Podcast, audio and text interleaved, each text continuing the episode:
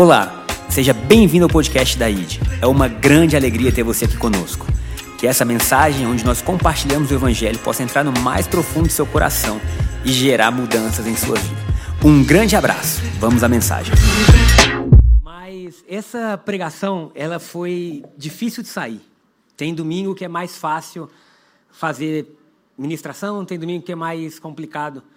E tem umas que você tem que literalmente parar um, por um tempo maior para pensar e para tentar traduzir aquilo que está acontecendo. Mas na quinta-feira eu fui a um velório, um velório de um cristão. E aí o feriado de 7 de setembro começou um pouco diferente, era mais ou menos 40 minutos da onde eu estava para onde foi o velório. E o que mais me chamou a atenção foi o privilégio que a gente tem de conhecer Jesus. Porque ali era numa igreja, louvores foram cantados, testemunhos foram dados, e eu fui sozinho, a Charla teve que ficar com os meninos, então, e às vezes quando a gente está sozinho, a gente fica mais sensível ao Espírito Santo, gente. Não é verdade? Quando não tem ninguém para você conversar, porque se tem alguém, você fala de uma coisa, se é um amigo, você fala do esporte. E quando você está sozinho, literalmente você está mais sensível. E aí eu sei que tá naquele lugar mexeu um pouco comigo. Né? Eu acho que todas as vezes que a gente enxerga o fim de todos nós aqui embaixo mexe com a gente, não é verdade? Mas para a gente que cria é só uma vírgula. E aí eu voltei no carro e eu acho que eu fiquei tão mexido que eu fiz a pregação igual minha mãe fazia. Numa folha de papel, quem conhece minha mãe sabe que ela era um pouco bagunçada em relação às suas pregações, não ao conteúdo, mas à forma. E aí, né, Rafão? Minha mãe era tão legal que ela pregando, ela tirava o óculos depois de ler o versículo, aí passava cinco minutos e ela, gente, onde está meu óculos? Aí todo mundo, sua cabeça, pô. Aí lá, oh, desculpa, e botava o óculos de novo. E quando eu estava voltando, tocou uma música no carro.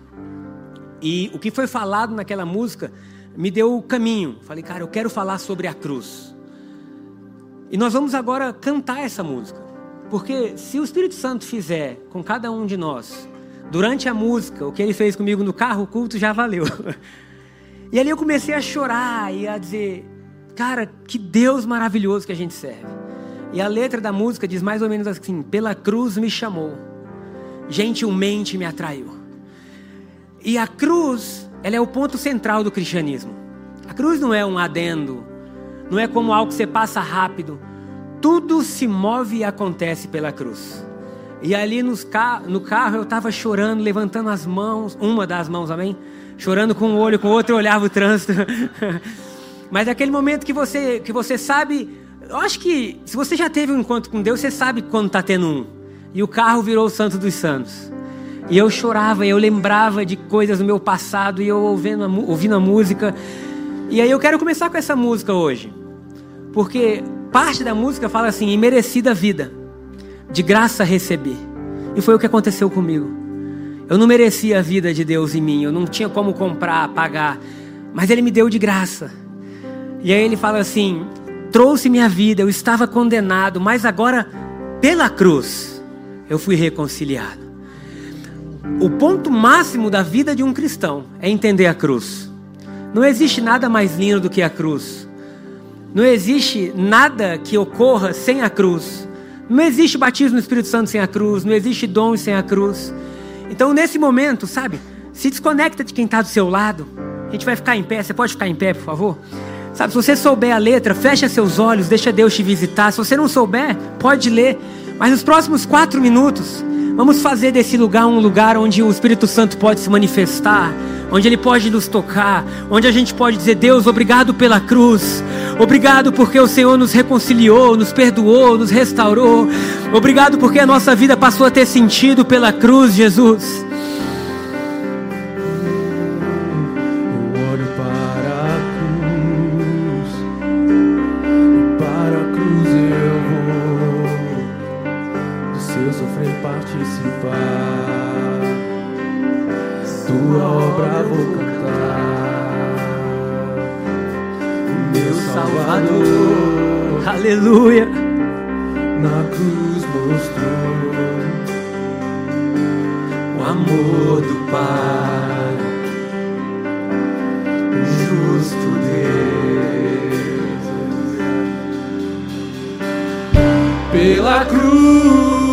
me chamou, gentilmente me atraiu e eu, sem palavras, me aproximo,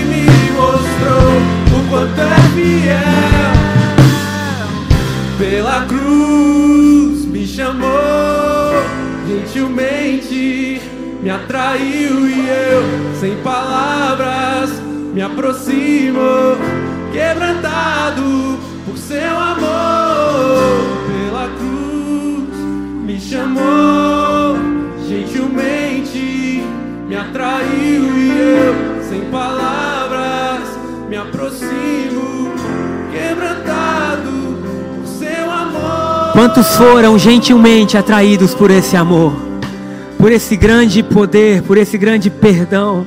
Obrigado, Jesus, pela obra da cruz. Obrigado pela sua total restauração em nossas vidas. Obrigado, Pai, porque é a cruz que faz ter sentido. Obrigado, Deus. Revela-nos nessa manhã, Espírito Santo. Nos dá revelação, fala ao nosso coração. Traduz esses mistérios, Pai, para que a gente possa louvar com todo o nosso entendimento. Muito obrigado, Jesus, pelo grande privilégio de sermos chamados teus filhos, pelo grande privilégio de termos sido reconciliados com Deus. Assim nós oramos em nome de Jesus. Amém. Amém. Dê um forte aplauso a Jesus. Você pode sentar?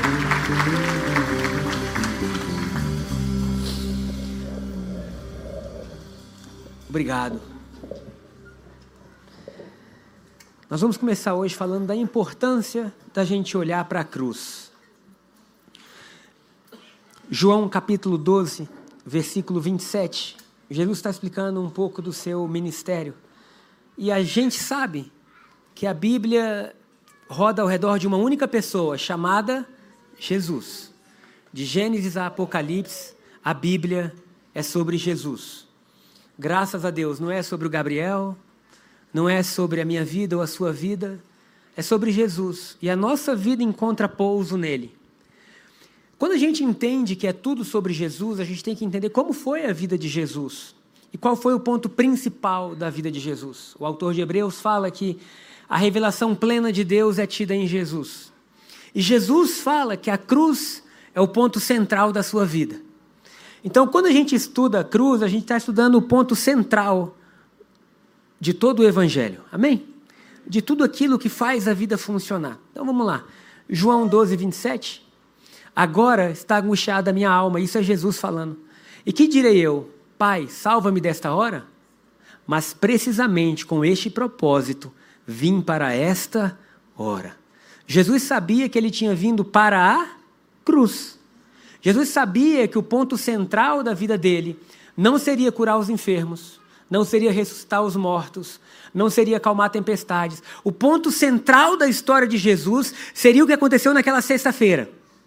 E a gente precisa pensar muito nisso, porque hoje a cruz é motivo de orgulho para o cristão, é ou não é? Mas naquela época, a cruz era motivo de extrema vergonha, de extrema pobreza, de extrema humilhação, de extremo desdém, de extrema é, ridicularização do ser humano. Quando a gente pensa em Deus e no Deus Criador, a gente pensa em alguém muito poderoso. Alguém tão poderoso que criou todas as coisas. Quando a gente pensa na cruz, a gente pensa o oposto disso. Porque a cruz é o lugar do pior. A cruz é o lugar do vexatório, daquilo que. Já deu para entender. De um lado, tem-se Deus com todo o seu poder criando todas as coisas. Do outro lado, você tem a cruz como o ponto mais baixo da humanidade, sendo a principal obra da vida de Jesus. Então, a cruz, queridos, se nós queremos aprofundar a nossa vida cristã, a gente precisa entender a cruz. Amém? Quanto mais você estudar o que aconteceu na cruz, e quanto mais você conseguir ter a revelação do Espírito Santo do que aconteceu ali, mais seus dias vão ser felizes. Porque a cruz é aquilo que norteia todo o resto, irmão. A cruz foi tão forte que dividiu o calendário em antes e depois. A cruz fez o eixo do universo mudar. A cruz fez com que principados e potestades fossem colocados agora como insignificantes perto de um novo poder regente sobre todo o universo poder de Deus. Aleluia. Quando Paulo fala sobre Jesus, ele não fala só sobre Jesus. Querido, entenda, assim, liga o ultrafoco, tá? Esse culto das 11 é um culto que a gente tem muita criança, muita família. Ultrafoco, 35 minutos. Concentra totalmente. Porque talvez uma frase que vai ser dita vai mudar os próximos 10 anos da sua vida. Estava com o Léo comendo um sushi maravilhoso, né? E ele respirou fundo falou assim: Pastor, glória a Deus pela revelação que a gente tem. Glória a Deus por amar Jesus, por ser amado por Ele, por poder desfrutar dos dons. Toda a sua vida é definida pelas revelações que você carrega. A cruz é a maior delas. A gente precisaria de uma eternidade para entender o que aconteceu ali. Porque é tão profundo e é tão fora do padrão que a gente precisa de tempo para entender. Então, quando Paulo fala de, de Jesus, 1 Coríntios, capítulo 1, versículo 23, Paulo está trazendo sobre o que era a pregação dele. E Paulo fala assim: Mas nós pregamos a Cristo crucificado. Paulo não está falando só, nós pregamos o Cristo que cura, o Cristo que liberta, nós pregamos o Cristo que sara. Não, nós estamos pregando Cristo, e não só Cristo como ungido, como Messias, mas nós pregando, estamos pregando Ele como crucificado, porque há um poder na crucificação. Há um poder em você entender que Jesus foi crucificado. Não apenas é, que ele ressuscitou o terceiro dia, mas que ele foi crucificado. Olha o que a cruz é: escândalo para os judeus. Por que escândalo? Porque a cruz não é lugar de gente boa. E se Jesus era o Messias, a cruz então é um escândalo. Porque como pode a cruz matar o Criador? Escândalo. Para o gentio, a cruz é loucura. Então, nós, como cristãos, precisamos sair do escândalo e da loucura para viver o versículo seguinte, que diz: Mas para nós, versículo 24, mas para os que foram chamados, quantos foram chamados? Eu fui. Tanto judeu quanto grego, pregamos a Cristo, poder de Deus e sabedoria de Deus. Então a cruz contém o poder de Deus e a sabedoria de Deus. Amém? Nós vamos construindo até que a gente possa entender, para que nosso coração possa glorificar de forma extravagante. Tem gente que fala assim: ah, eu queria ter o primeiro amor, irmão. O amor de Deus, não, o, perdão, o primeiro amor não é o seu amor por Deus, é o amor dele por você. Então, quando você estuda o amor dele por você, o seu amor nasce como um reflexo. Ah, fulano está assim porque é o primeiro amor. Isso é bobeira. João fala assim: que nós o amamos porque ele nos amou primeiro. Eu acredito com todo o meu coração que o amor de Deus sempre vem primeiro. Quando a gente vê esse amor, a gente responde de volta. Então vamos lá. A cruz é escândalo para o judeu, é loucura para o gentio, mas para nós é poder. E a cruz, então, ela não é uma esquina do evangelho, ela é o evangelho. Ser cristão não significa que você vem à igreja domingo. Ser cristão significa que a cruz é o que norteia a sua vida. Aleluia. Isso quer dizer que para sua família dar certo, cruz. Isso quer dizer que para suas emoções darem certo, cruz. Isso quer dizer que qualquer construção que você vai fazer na sua vida, você vai precisar passar pela cruz. Amém? Podemos continuar? Então a cruz é o ponto central do evangelho. Por que, que a cruz é importante? Porque o homem teve uma desconexão total de Deus. Deus criou o homem em sua imagem e semelhança, colocou o homem dentro de um jardim. O homem pecou e o homem foi expulso desse jardim. Alguém já visitou algum jardim bonito na sua vida, na sua história, algum lugar que você visitou? Você visita o jardim, você sai do jardim, isso é normal.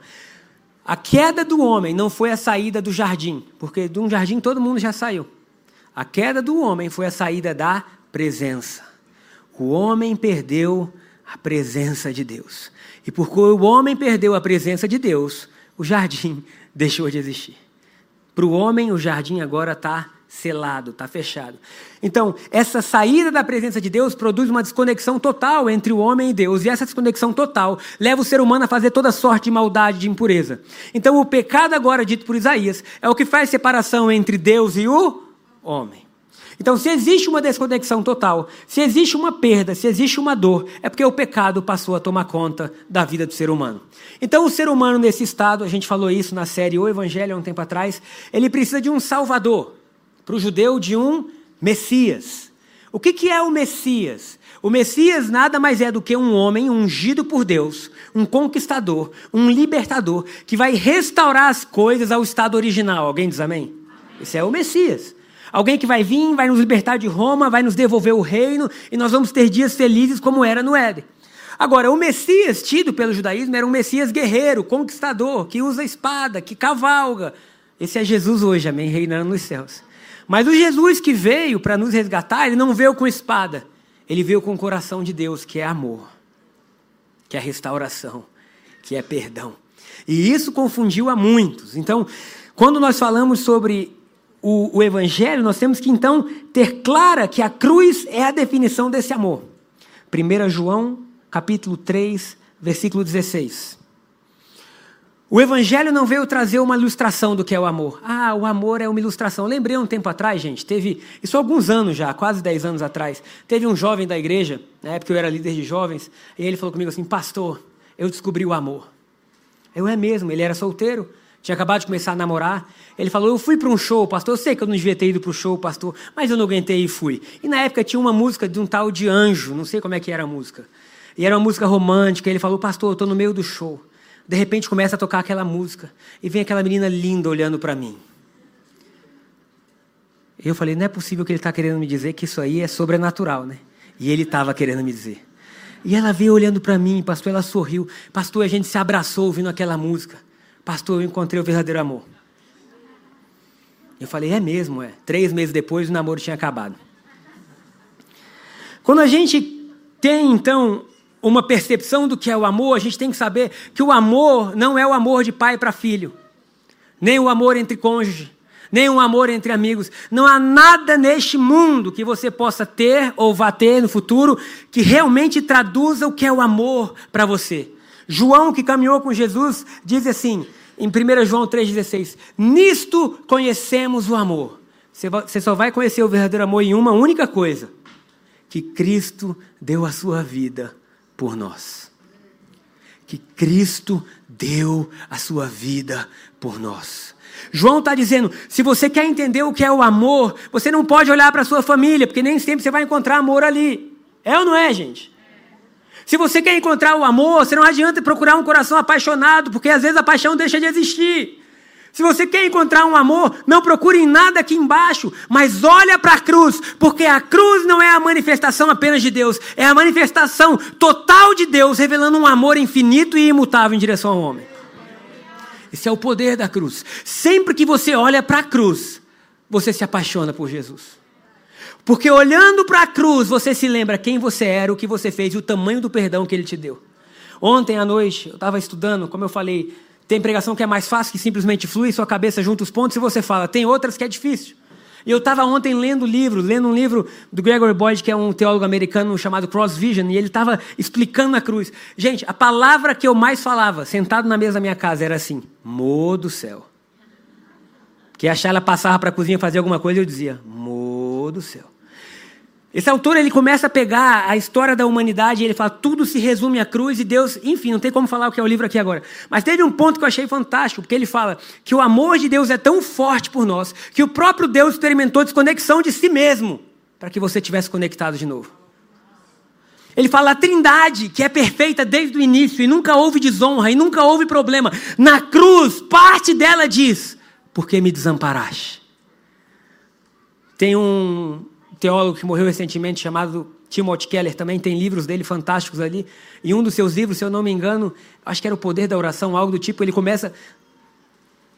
Ah, esqueci o nome do livro, mas deixe para lá. Leia todos os livros dele que você vai achar a parte que eu estou falando. E ele fala que a dança da Trindade, o primeiro capítulo, que dança perfeita, uma dança de harmonia. E aí eu juntando os dois livros enquanto eu li, eu pensei, caramba, na cruz a dança parou por um instante. Porque agora Pai, Filho e Espírito, por causa do nosso pecado, Jesus clamou: Deus meu, Deus meu, por que me desamparaste? Sabe quem estava desamparado? Eu. Eu que estava distante, eu que estava caído, eu que estava fora da dança, mas Deus me amou de tal maneira que Ele desceu como homem, mas não apenas desceu como homem, Ele foi até o pior, a pior morte para gritar: Eu amo você. Eu amo você. E quando a gente começa a enxergar isso, nosso coração se enche de santo temor. Você fala, Deus, obrigado, Deus, obrigado, Deus, obrigado. Então João está dizendo: nisto você conhece o amor de Deus. Não pelo que está acontecendo na sua vida hoje, nem pelo que vai acontecer no seu futuro, mas pelo que aconteceu no seu passado. Vou repetir isso. Para de procurar o amor de Deus pelo que está acontecendo com você. Ai, um cara, eu envelheci, não casei, virei titio. O amor de Deus não está no seu casamento. Ah, eu não consegui o emprego que eu queria. Não é isso que revela o amor de Deus. Porque vai que você perde o emprego. É ou não é? Vai que você não tem aquilo que você sonhou. E aí, sabe qual é a maior frustração das pessoas com Deus? Planos humanos que não deram certo. Ah, Deus não me ama por causa que aconteceu isso. Irmão, Deus não te ama porque aconteceu isso. Deus te ama porque Ele demonstrou na cruz. É isso que João está falando. Quer conhecer o amor de Deus? Não olha para agora. Olha para trás. Porque naquela cruz, quando nós ainda éramos inimigos, ele revelou todo o amor dele, de forma que o evangelho só pode ser evangelho quando a gente olha para a cruz. Podemos continuar? 2 Coríntios 5:21. E nós vamos ler 2 Coríntios 5:21 e Gálatas 3:23. 2 Coríntios 5:21 é um versículo que eu já falei várias vezes aqui, sei até de cor. Porque aquele que não conheceu o pecado se fez pecado por nós. O que que fazia separação entre homem e Deus? Pecado. Agora, aquele que não conheceu o pecado, obrigado, Jesus, se fez pecado por nós. Para quê? Para que nós fôssemos feitos justiça de Deus. O fato de Jesus ter se tornado pecado na cruz permitiu que você fosse santo hoje. Vou repetir. O fato de Jesus ter se tornado pecado na cruz permitiu que você fosse santo hoje. Muitas vezes eu briguei com isso. Porque eu dizia, Jesus, não é justo você ter ido na cruz no meu lugar. Eu sou indigno. Quantos já oraram assim? Eu lembro na minha adolescência, eu dizia, não, não, não precisava. Sei. Claro que precisava, né, gente? É injusto ou não é? Jesus pagar o seu e o meu pecado? É. Aquele que não conheceu o pecado se fez, justiça, se fez pecado por nós, para que agora nós fôssemos feitos justiça de Deus. A cruz é uma troca. Ele leva o seu pecado e no lugar do seu pecado devolve justiça. Vou repetir, irmão. Porque você pode estar lutando a vida inteira e aí você vai ter que estudar o que é justiça. Porque justiça é estado original onde as coisas funcionam. Justiça, estado daquele que nunca pecou. Pode estudar. Pode estudar no grego, no hebreu. Estado original. Quando Deus fala que você é justo, Ele está falando assim: te devolvia o estado original, onde tudo funciona. Eita Jesus, é para aplaudir de pé, né? Se a gente fosse mais pentecostal, era hora de levantar alguém e girar glória, glória, glória, glória, glória. Olha aí, ó. Gálatas 3,13. Queridos, isso é libertador. Gatas 3,13. Não é a sua força, entenda isso. Não é a sua força, é a força da, é a força da cruz. Não por força nem por poder, mas pelo meu espírito, diz o Senhor. Olha o que está escrito em Gatas 3, 23. Cristo nos resgatou da maldição da lei. Deixar mais uma coisa clara nessa manhã: você não é maldito. Ah, mas estou vivendo isso, tem alguma maldição na minha vida, irmão, está quebrado. Está quebrado por quê? Porque Cristo te resgatou da maldição da lei de uma vez por todas. Fazendo-se, olha como que ele fez isso, fazendo-se ele próprio maldição em nosso lugar. Porque está escrito: Maldito todo aquele que for pendurado no madeiro. Jesus falou assim: Entre eles e eu, carrego eu a maldição. Preste atenção que agora você precisa entender o que, que isso muda na sua vida, porque isso muda tudo. Quando você for orar, para de orar como um pobre coitado. Se você está em Cristo Jesus, coloca de pé, irmão. E fala assim: Deus, tem algumas coisas acontecendo na minha vida que Jesus não merece, não. Ele levou toda a maldição. Ele levou toda a escassez, toda a enfermidade, toda a briga, toda a contenda, tudo que estava ruim na minha vida, ele levou naquela cruz, Deus. Sim ou não? Sim! Deus, Ele levou a dor que eu estou sentindo, Ele levou a minha tristeza, Ele levou a minha solidão, Ele levou tudo naquela cruz. Então agora eu reivindico o salário dele em mim. Dois amém. Eu reivindico a cura dele em mim. Eu reivindico a alegria, a saúde, a prosperidade. Deus, se Jesus pagou um alto preço e pagou, e, de, e depois disso dividiu a herança dele comigo, eu quero viver essa herança. Eu tomei uma decisão. Não sei quando eu morro, mas sei que morro.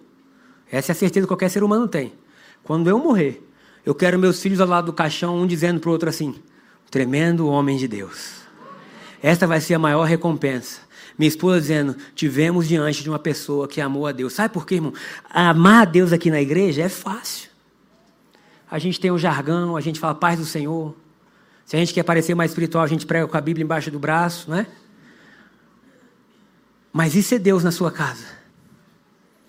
E mostrar Jesus para quem é íntimo.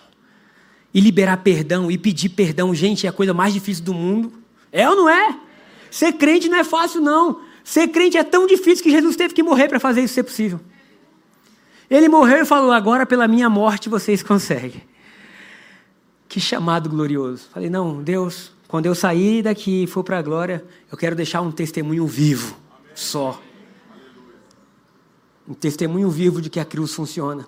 Então, ele se fez maldito em nosso lugar, para que a bênção de Deus repousasse sobre nós. Para que a bênção de Abraão repousasse sobre nós. Vamos continuar lendo? Gatas 3, 23. Leu 24 também, porque o povo precisa crer. Sabe por que sua vida não está boa ainda? Que você não crê. Você não tem arma para crer. Porque eu acabei, no primeiro culto, eu li só o 13. 3, 13. Agora vamos ler o 14. Então ele levou a maldição, parte do que aconteceu. Sabe qual é a outra parte? Para que a bênção de Abraão chegasse aos gentios. Em Jesus Cristo, a fim de que recebêssemos pela fé o Espírito prometido. Ah, Jesus, aleluia. Isso quer dizer que a maldição foi removida para dar lugar à bênção na sua vida. A maldição da lei que foi removida agora deu lugar à bênção, e a bênção que Abraão foi prometido. Qual é a bênção? Gênesis 12, vai ler inteiro depois. Que é poderoso. É poderoso a bênção de Abraão, é a bênção que está sobre você. Irmão, você. Deixa para vamos continuar, senão a gente vai terminar hoje. O apóstolo falou que o último ponto é o melhor. Então, é bom ter gente que fica nos três cultos e fala: Ó, oh, não, esquece o resto, tudo vai para o último ponto. Se puder falar só o último ponto, tá bom demais, né? Então, qual é a definição do amor? A definição do amor é essa: que Deus nos deu Jesus. E que essa dívida foi quitada na cruz. E que a nova vida agora é possível por conta da cruz. Se não tiver cruz na sua vida, não tem evangelho. Se não tiver cruz na sua vida, não tem batismo no Espírito Santo. Porque o Espírito Santo só pousa sobre o que foi purificado. Se não tem cruz na sua vida, não tem mudança. Se não tem cruz na sua vida, você vai continuar sendo uma velha pessoa vindo à igreja ao domingo. Porque só a cruz transforma o seu coração. E o que muda a sua história não é só você ter dito uma vez, Jesus, eu te aceito, mas você dizer todo dia, Jesus, eu te aceito hoje. Jesus, eu te aceito hoje, você é o meu Senhor e Salvador hoje. E aí tudo começa a mudar. Primeiro culto eu dei um testemunho, que aí eu estava um dia no carro conversando com Jesus, ouvindo louvor, e eu falei, Jesus, a partir de hoje o meu dinheiro não é mais meu, é nosso. Não sei para que eu fui falar isso, gente. Agora está multiplicando de uma maneira incrível. Mas às vezes ele pede coisas também que incríveis. E aí eu me senti, amém, agora minha, minha conta é de Jesus. Esses dois primeiros dias eu estava, Jesus, o que você quer fazer com o nosso dinheiro? E nada, né? Falei, que bom, posso fazer o que eu quiser. Passou um tempo, me viu assim, oferta tanto na vida do fulano. Aí eu, não tá doido, vou nada. E aí veio, o dinheiro não é nosso. Eu falei, ai Jesus, lá vem você. Mas é, quando você entende que o cristianismo é uma vida em Jesus, em tudo profetizando com Jesus, amando com Jesus, servindo com Jesus, cuidando das crianças com Jesus, trabalhando na igreja com Jesus, só a cruz pode fazer isso. Só a cruz pode fazer isso. Deixa eu virar para a segunda página. O Messias esperado. Eu até marquei assim: o Messias esperado. Não era esse o Messias que eles esperavam, mas era o Messias que a gente precisava. O Messias esperado, gente. Afligido, moído por nós. Lembrei no primeiro culto também que quando eu era criança eu amava dançar e imitar o Michael Jackson. Não, por favor, não pensem nessa cena aí na cabeça de vocês. Mas era o que eu fazia, amava dançar. Eu via uma câmera, eu me transformava.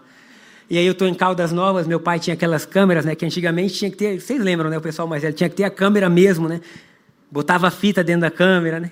E aí eu saio do banho, tá ele filmando. Aí eu boto a toalha e começo a dançar. Irmão, a toalha cede. A dança se tornou tragédia. Em um momento acabou a dança, você se cobre inteiro. Por quê? Porque a vergonha está nu. Você já imaginou Jesus nu pelas ruas de Jerusalém? Sendo cuspido, totalmente ferido. É um escândalo. Sendo zombado pelos soldados. Salva, rei dos judeus. Você não é rei? E aí Jesus tem que ter muito em mente: é para isso que eu vim. Eu vou descer ao mais profundo vale e vou encontrar o coração de um povo lá no fundo do vale. Oh, glória a Deus. Aquele dia foi tão terrível que o sol perdeu o brilho. Você imaginou você está numa tarde normal e de repente a natureza vê o que está acontecendo e o sol não brilha mais. No período da tarde fez-se noite, tantas trevas naquele dia. Era o pecado de toda a humanidade em um único homem. Como que a gente não se emociona dizendo, pela cruz me chamou, gentilmente, sem nos obrigar, pelo exemplo dele, ele falou: quem tem sede, vem e bebe. Essa é a cruz. A cruz não combinava com o Messias que era esperado. Mas a cruz combina com o coração de Deus. Na cruz, o coração de Deus é revelado. Qual coração? Um coração que ama o perdido. Um coração que ama o que está quebrado. Um coração que não desiste. Um coração que vai até as últimas consequências. Um coração que está ali dizendo: Eu sou Deus, vem. E aí nós chegamos agora ao último ponto que eu vou tentar me alongar mais, em honra ao apóstolo. Que pela cruz fomos reconciliados, 2 Coríntios capítulo 5, nós vamos do capítulo 14 ao 21. Eu sou grato pela cruz na minha vida. A cruz redefiniu a minha história. A cruz redefiniu tudo na minha vida.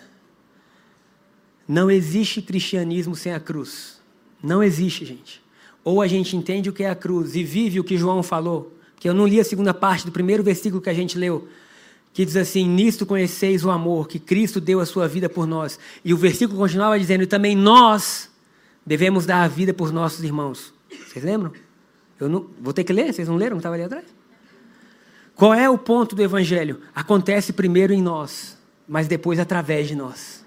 Primeiro a cruz redefine a gente, e agora a cruz é vista na gente. Cara, que coisa mais linda é o Evangelho de Cristo Jesus. E agora Paulo está escrevendo para a igreja de Corinto. E ele fala assim: Pois o amor de Cristo nos constrange. Eita Deus. Minha oração é hoje é que a gente saia daqui constrangido. Constrangido por Deus amar a gente. Constrangido por Deus amar a gente, mesmo quando a gente, sendo cristão, nem merece.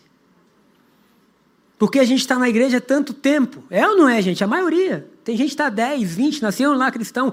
E mesmo passando por tudo isso, tem coisa que você fala: Deus do céu, me ajuda.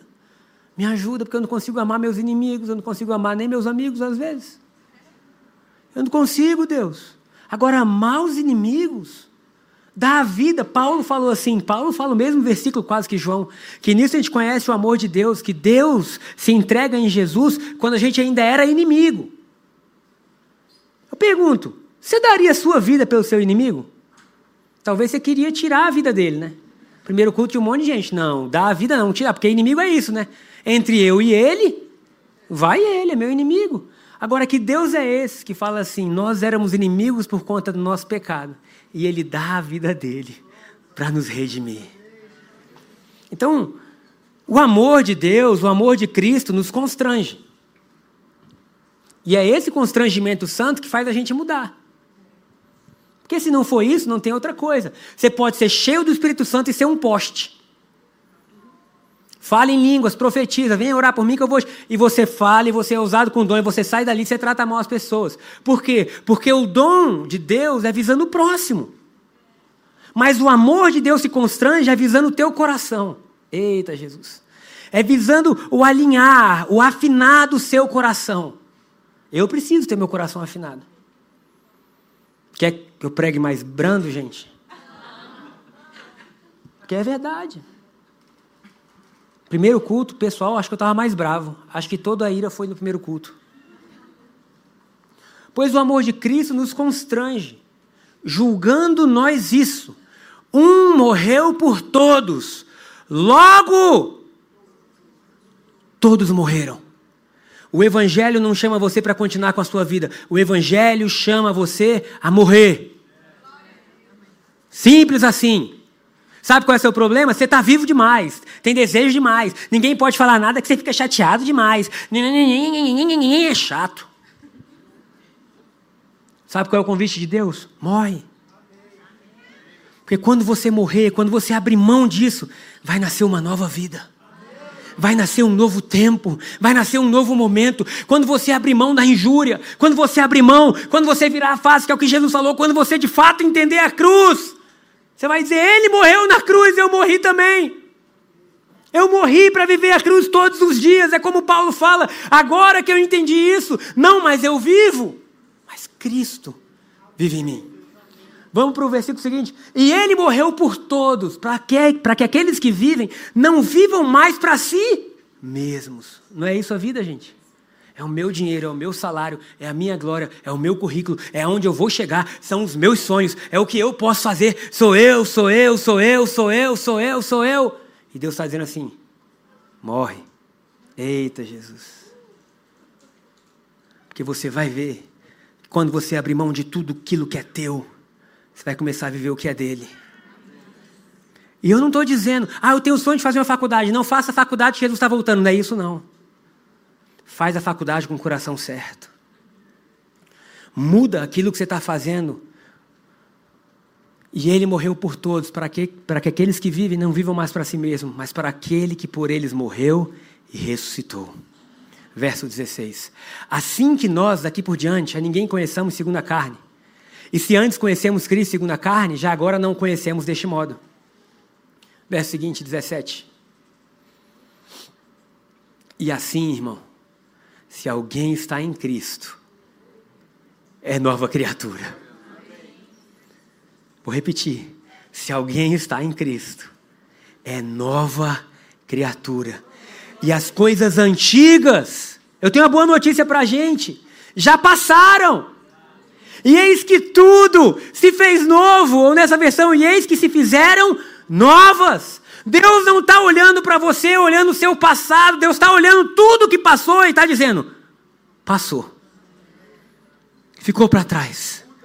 É um novo começo, é uma nova vida. Quando hoje, agora, nesse culto, o que passou, passou. Estava com a minha esposa ontem, antes de dormir, glória a Deus. Falando com ela, e de repente ela falou assim: amor, como era a sua vida antes de mim? Falei, lá vem o inimigo. Isso e aquilo, falei, Shaila. Esse homem não existe mais. Não que eu tenha feito muita coisa, mas qualquer coisa que você tenha feito antes está errado, irmão. Não é isso, homens? Isso aí, estão aprendendo bem. Falei, esse homem não existe mais, esse homem morreu. Nasceu um novo homem. Qual novo homem? Regenerado pelo Espírito Santo. Fiel, amigo, bom, enfim, você vai profetizando sobre a sua vida, porque e assim se alguém está em Cristo, é nova criatura, e as coisas antigas já passaram. Irmão, deixa passar na sua vida o que é o antigo. Deixa aí. E eis que tudo se fez novo. Verso 18, a gente vai até o 21. Ora, tudo provém de Deus, que nos reconciliou consigo mesmo por meio de Cristo e nos deu o ministério da reconciliação. O que que Paulo está dizendo é tudo provém de Deus. O que que Deus fez? Deus nos reconciliou com Ele, ou seja, nos deu paz, nos trouxe de volta para casa, nos assentou na mesa do jantar. Reconciliação fala de perdão, de paz, de não existir mais nada errado. Então Deus nos reconciliou consigo mesmo por meio de Cristo e nos deu o ministério da reconciliação. Presta atenção agora no 19.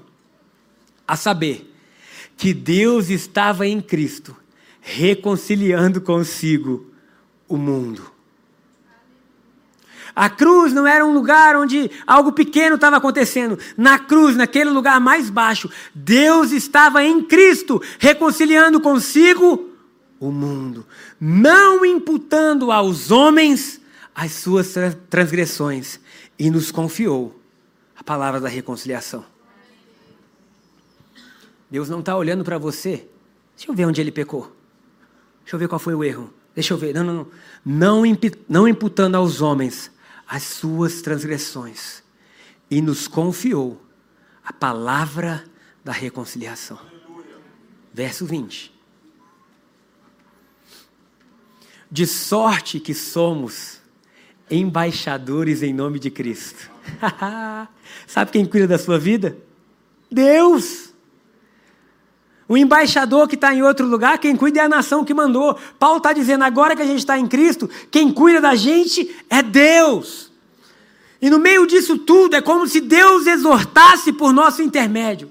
Em nome de Cristo, pois rogamos que vos reconcilieis com Deus. Agora, não só Deus nos reconcilia por meio da cruz, mas nos faz ministros da reconciliação. Qual reconciliação? que Deus está chamando o mundo de volta para casa.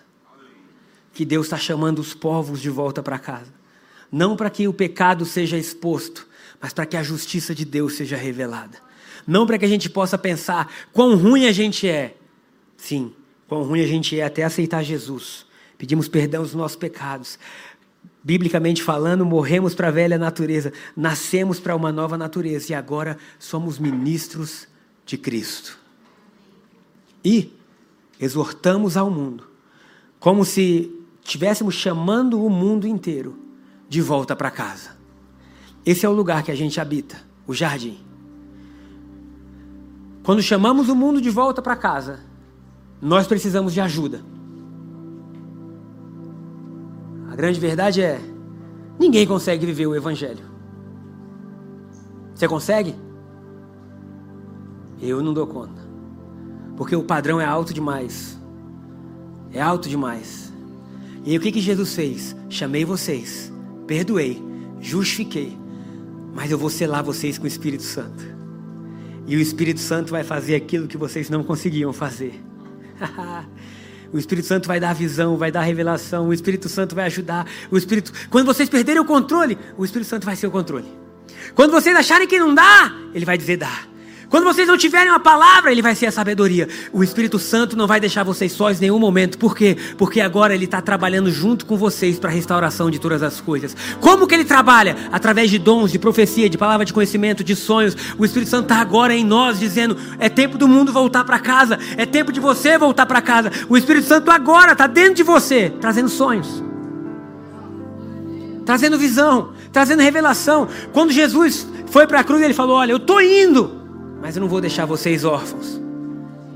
Eu vou ressuscitar e depois vai vir um chamado Consolador. confortador. Ele vai estar com vocês o tempo inteiro. Só há manifestação do Espírito Santo onde a palavra da cruz é anunciada. Paulo não fala, nós anunciamos os milagres. Nós anunciamos os sinais. Paulo fala, os milagres seguem uma pregação. Jesus morreu e perdoou os nossos pecados.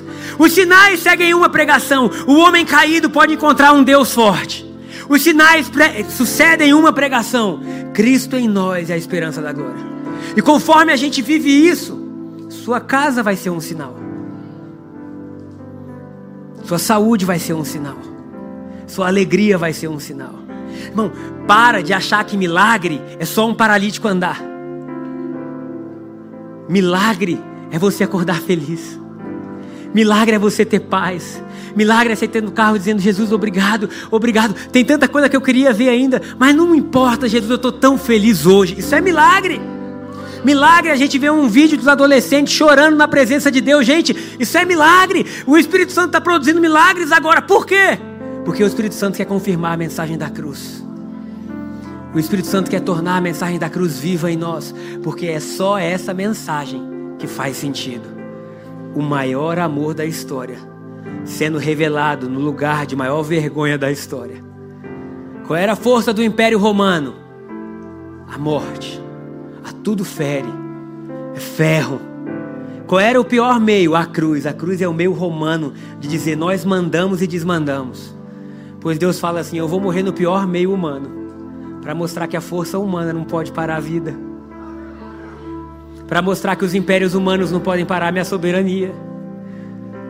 César vai me cuspir, vai fazer tirar sarro de mim. Os soldados vão partir minha túnica eu vou ser literalmente contado, como diz Isaías 53, como um qualquer. Mas naquele dia, eu vou mudar a vida de muitos. Descendo no mais profundo, eu vou encontrar um monte de gente que eu tava, que estava lá. Foi assim ele me encontrou. Foi assim que ele encontrou meus filhos. Foi assim. Não pode, a minha vida não pode ter outra história. É a história de um Deus que, sendo misericordioso, morreu na cruz no meu lugar. E agora Ele me convida a fazer parte da obra dele. Como? Pregando, anunciando, vivendo. Aleluia. Tinha uma música antiga que dizia assim: Sim, eu amo a mensagem da cruz. Até morrer eu vou proclamar. E eu levarei eu também minha cruz, até por uma coroa trocar. Eu não quero pregar um evangelho, queridos, de verdade onde você tem que levar a sua cruz todo dia como se fosse algo muito ruim, porque não é bíblico. É só dizer, que isso, pastor? Acabou de falar o versículo. Jesus não está carregando a cruz até hoje. Você passa pela cruz e é coroado de glória. A cruz na vida do cristão é quando ele fala: Eu me rendo, Deus, minha vida é tua, não dá mais para mim. Depois desse momento, você é coroado de glória. Coroado de glória. Salvo, sarado. Amém? Coloque-se de pé no seu lugar. Nós vamos orar. Chegamos ao final de mais um podcast. Espero que essa palavra tenha trazido luz e direcionamento à sua vida. Caso você queira nos acompanhar mais de perto, baixe o nosso aplicativo ID Online. Também nos siga nas redes sociais, arroba Brasília, para saber tudo o que está acontecendo. Um grande abraço, nos vemos em breve.